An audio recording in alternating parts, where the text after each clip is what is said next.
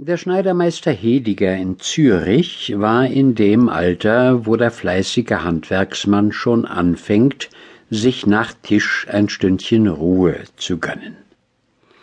So saß er denn an einem schönen Märztage nicht in seiner leiblichen Werkstatt, sondern in seiner geistigen, einem kleinen Sonderstübchen, welches er sich seit Jahren zugeteilt hatte. Er freute sich, dasselbe ungeheizt wieder behaupten zu können, denn weder seine alten Handwerkssitten noch seine Einkünfte erlaubten ihm während des Winters sich ein besonderes Zimmer erwärmen zu lassen, nur um darin zu lesen. Und das zu einer Zeit, wo es schon Schneider gab, welche auf die Jagd gehen und täglich zu Pferde sitzen, so eng verzahnen sich die Übergänge der Kultur ineinander. Meister Hediger durfte sich aber sehen lassen in seinem wohlaufgeräumten Hinterstübchen.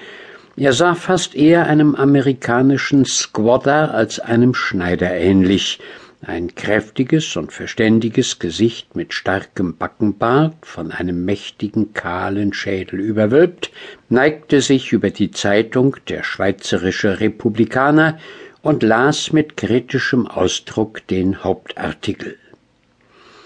Von diesem Republikaner standen wenigstens 25 Foliobände wohlgebunden in einem kleinen Glasschranke von Nussbaum, und sie enthielten fast nichts, das Hediger seit 25 Jahren nicht miterlebt und durchgekämpft hatte. Außerdem stand ein Rotteck in dem Schranke, eine Schweizer Geschichte von Johannes Müller und eine Handvoll politischer Flugschriften und dergleichen, ein geographischer Atlas und ein Mäppchen voll Karikaturen und Pamphlete, die Denkmäler bitter leidenschaftlicher Tage, lagen auf dem untersten Brette.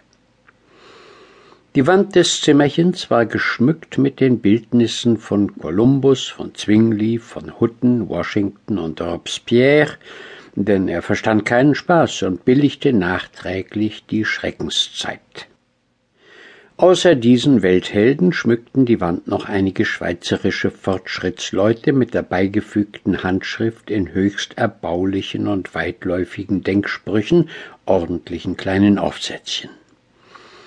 Am Bücherschrank aber lehnte eine gut im Stand gehaltene blanke Ordonnanzflinte, behängt mit einem kurzen Seitengewehr und einer Patronentasche, worin zu jeder Zeit dreißig scharfe Patronen steckten.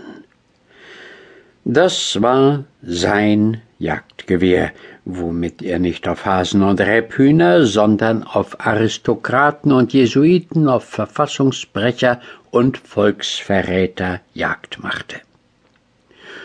Bis jetzt hatte ihn ein freundlicher Stern bewahrt, dass er noch kein Blut vergossen aus Mangel an Gelegenheit. Dennoch hatte er die Flinte schon mehr als einmal ergriffen und war damit auf dem Platz geeilt, da es noch die Zeit der Putsche war, und das Gewehr musste unverrückt zwischen Bett und Schrank stehen bleiben. Denn, pflegte er zu sagen, keine Regierung und keine Bataillone vermögen Recht und Freiheit zu schützen, wo der Bürger nicht imstande ist, selber vor die Haustüre zu treten und nachzusehen, was es gibt. Als der wackere Meister mitten in seinem Artikel vertieft war, bald zustimmend nickte und bald den Kopf schüttelte, trat sein jüngster Sohn Karl herein, ein angehender Beamter auf einer Regierungskanzlei.